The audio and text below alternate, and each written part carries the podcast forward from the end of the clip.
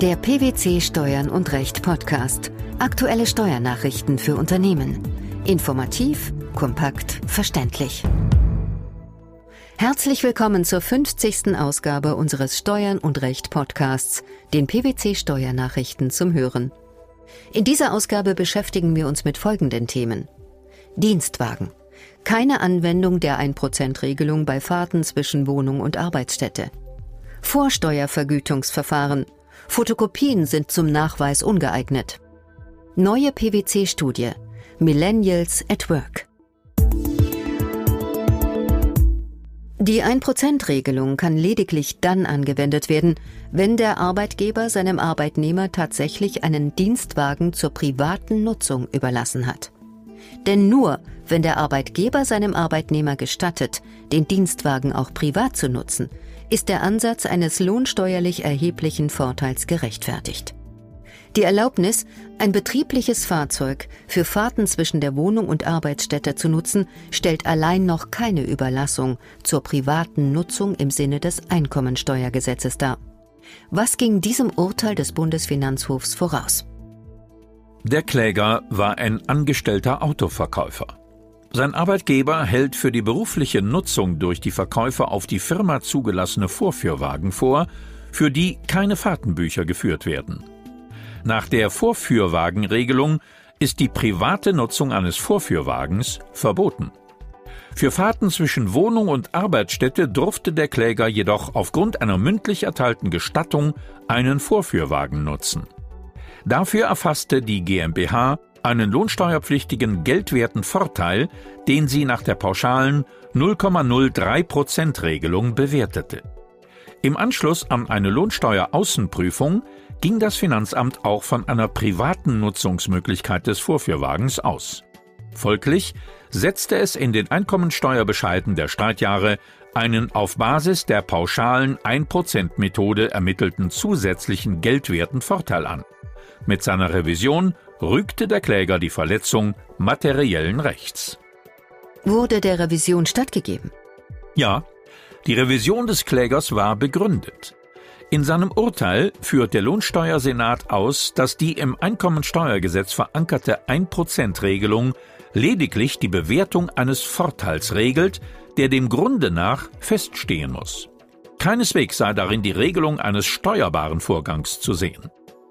Um die 1%-Methode anzuwenden, müsse der Arbeitgeber seinem Arbeitnehmer tatsächlich einen Dienstwagen zur privaten Nutzung überlassen haben. Die unbefugte Privatnutzung des betrieblichen Pkw hat demgegenüber keinen Lohncharakter. Der BFH erklärte außerdem, dass das Finanzgericht den Anscheinsbeweis unzutreffend ausgelegt hat.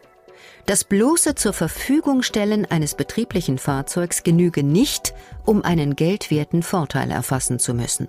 Warum?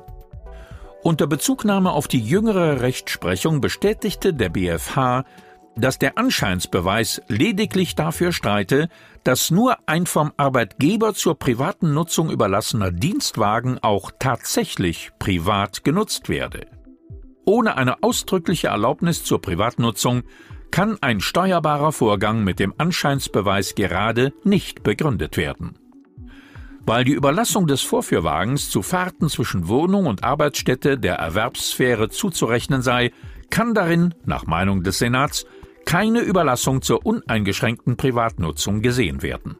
Aufgrund der Tatsache, dass das Finanzgericht noch nicht festgestellt hatte, ob und welches Fahrzeug dem Kläger eventuell auf Grundlage einer konkludent getroffenen Vereinbarung auch zur privaten Nutzung überlassen wurde, konnte der BfH letztlich keine abschließende Entscheidung treffen. Welche Folgen hat dieser Fall für die Praxis?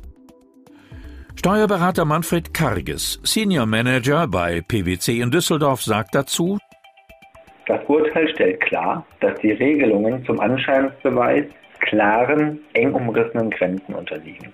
Auf eine Formel gebracht, kein geldwerter Vorteil ohne ausdrückliche oder konkludente Erlaubnis des Arbeitgebers, einen Dienstwagen auch privat nutzen zu dürfen.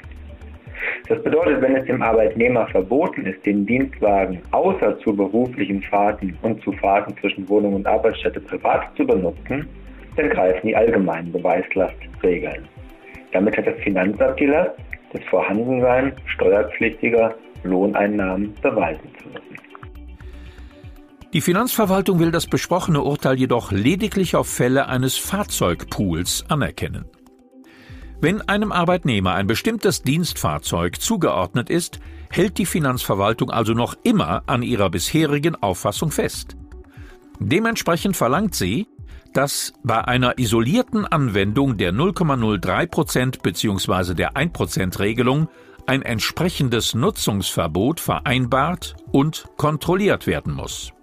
Allerdings lässt sich dies nicht mit der aktuellen Rechtsprechung in Einklang bringen, denn das Gegenteil ist der Fall. Nur wenn es ausdrücklich erlaubt oder stillschweigend geduldet wird, den Dienstwagen für Fahrten zwischen Wohnung und regelmäßiger Arbeitsstätte oder zu Privatfahrten zu nutzen, ist Raum für den Anscheinsbeweis. In allen übrigen Fällen kann der Arbeitgeber den Gegenbeweis, dass eine Nutzung des betrieblichen Fahrzeugs zu Fahrten zwischen Wohnung und Arbeitsstätte nicht erfolgt ist, mit allen zur Verfügung stehenden Dokumenten erbringen. Dazu bedarf es keinesfalls eines ordnungsgemäß geführten Fahrtenbuchs. Es kann schon genügen, etwa anhand von Werkstattrechnungen eine Aufzeichnung der Kilometerstände zu dokumentieren.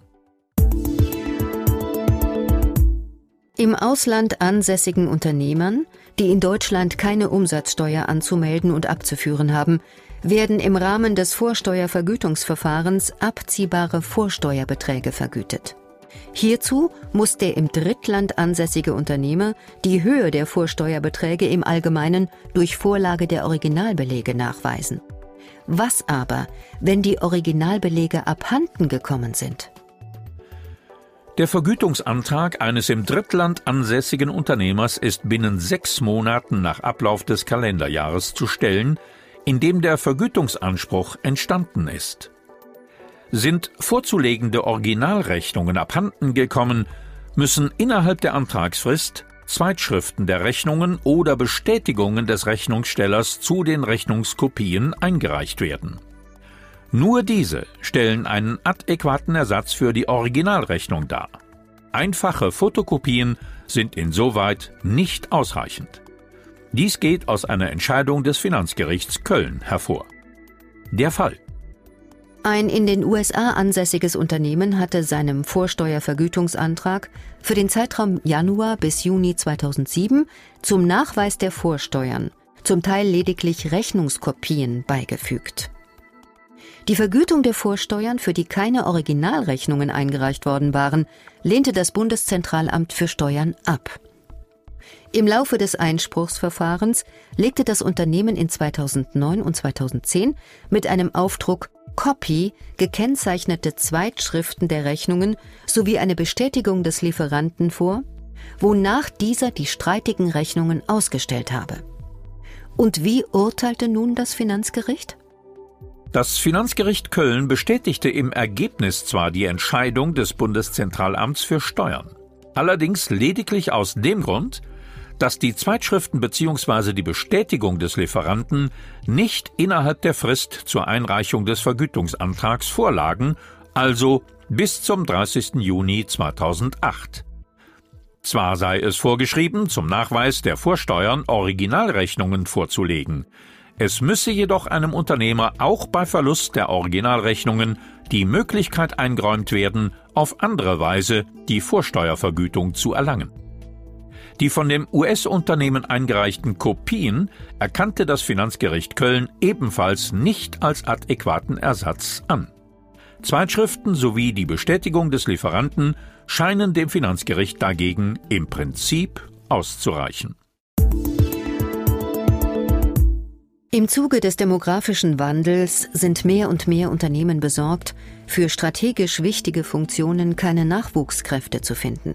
Dies kann sich beispielsweise negativ darauf auswirken, geplante Wachstumsstrategien umzusetzen. In einer aktuellen Studie untersucht PwC, welche Anforderungen junge Talente heute an ihren Arbeitgeber stellen und zeigt auf, wie Unternehmen auf die veränderten Sichtweisen aktiv reagieren können. An der globalen Studie Millennials at Work haben sich weltweit 4.364 Hochschulabsolventen im Alter bis 31 Jahre beteiligt. Welche Gründe gab es für die Untersuchung? Ab 2020 wird von einem drastischen Rückgang des Erwerbspersonenpotenzials ausgegangen, der den Kampf um die besten Köpfe in Zukunft noch verstärken wird. Um Nachwuchstalente zu rekrutieren und an das Unternehmen zu binden, ist es daher wichtig, ihre Bedürfnisse und Ansichten zu verstehen. Und zu welchen Ergebnissen kommt hier Millennials at Work? Die wichtigsten Studienergebnisse lassen sich so zusammenfassen. Die Werte der Nachwuchskräfte haben sich im Vergleich zur älteren Arbeitnehmergeneration gewandelt. Hieran sollten sich sowohl die Rekrutierungs- als auch die Mitarbeiterbindungsstrategie der Unternehmen in Zukunft ausrichten. So gaben etwa 92 Prozent der deutschen Teilnehmer an, dass ihnen im Gegensatz zu einer klassischen, hierarchischen Karriere ein Leben neben der Arbeit sehr wichtig ist. Auch das Gehalt ist für die Nachwuchskräfte nicht alles, was nicht bedeutet, dass monetäre Anreize keine Rolle spielen. Aber für die Mehrheit der Studienteilnehmer sind die Entwicklungsmöglichkeiten in einem Unternehmen am wichtigsten. Darüber hinaus lässt sich feststellen, dass Nachwuchskräfte auch verstärkt auf die Unternehmenswerte ihres zukünftigen Arbeitgebers achten. 59 Prozent der globalen Studienteilnehmer suchen Arbeitgeber, deren Verhalten mit den eigenen Werten übereinstimmt. Und schließlich schätzen Nachwuchskräfte es, wenn Sie unterschiedliche Firmenzusatzleistungen, die Ihnen ein Unternehmen bietet, nach Ihren Bedürfnissen in sogenannten Cafeteria-Systemen zusammenstellen dürfen. Hierbei werden nicht monetäre Leistungen wie beispielsweise Trainings- und Entwicklungsmöglichkeiten oder auch flexible Arbeitszeiten von der Mehrheit der Studienteilnehmer gegenüber Cash Benefits bevorzugt. Zusammenfassend lässt sich also sagen, dass Nachwuchskräfte die Unternehmen vor neue Herausforderungen stellen, und zwar vor allem im Hinblick auf ihre Belohnungsstrategien, Karrierepfade und das Leistungsmanagementsystem. Interessieren Sie sich für die kompletten Studienergebnisse oder möchten Sie sich über deren Bedeutung für Ihre zukünftige Personalarbeit austauschen? Den Link zur Studie sowie Ansprechpartner zum Thema finden Sie über die Show Notes dieses Podcasts oder auf dem PwC-Portal. Die Anwendung der 1%-Regelung bei Dienstwagen, Fotokopien als Nachweis im Vorsteuervergütungsverfahren sowie die PwC-Studie Millennials at Work, das waren die Themen der 50. Ausgabe unseres Steuern und Recht Podcasts, den PwC Steuernachrichten zum Hören. Wir freuen uns, dass Sie dabei waren und hoffen, dass Sie auch das nächste Mal wieder in die PwC Steuernachrichten reinhören. Steuerliche Beiträge zum Nachlesen finden Sie in der Zwischenzeit unter blogs.pwc.de slash steuern und recht.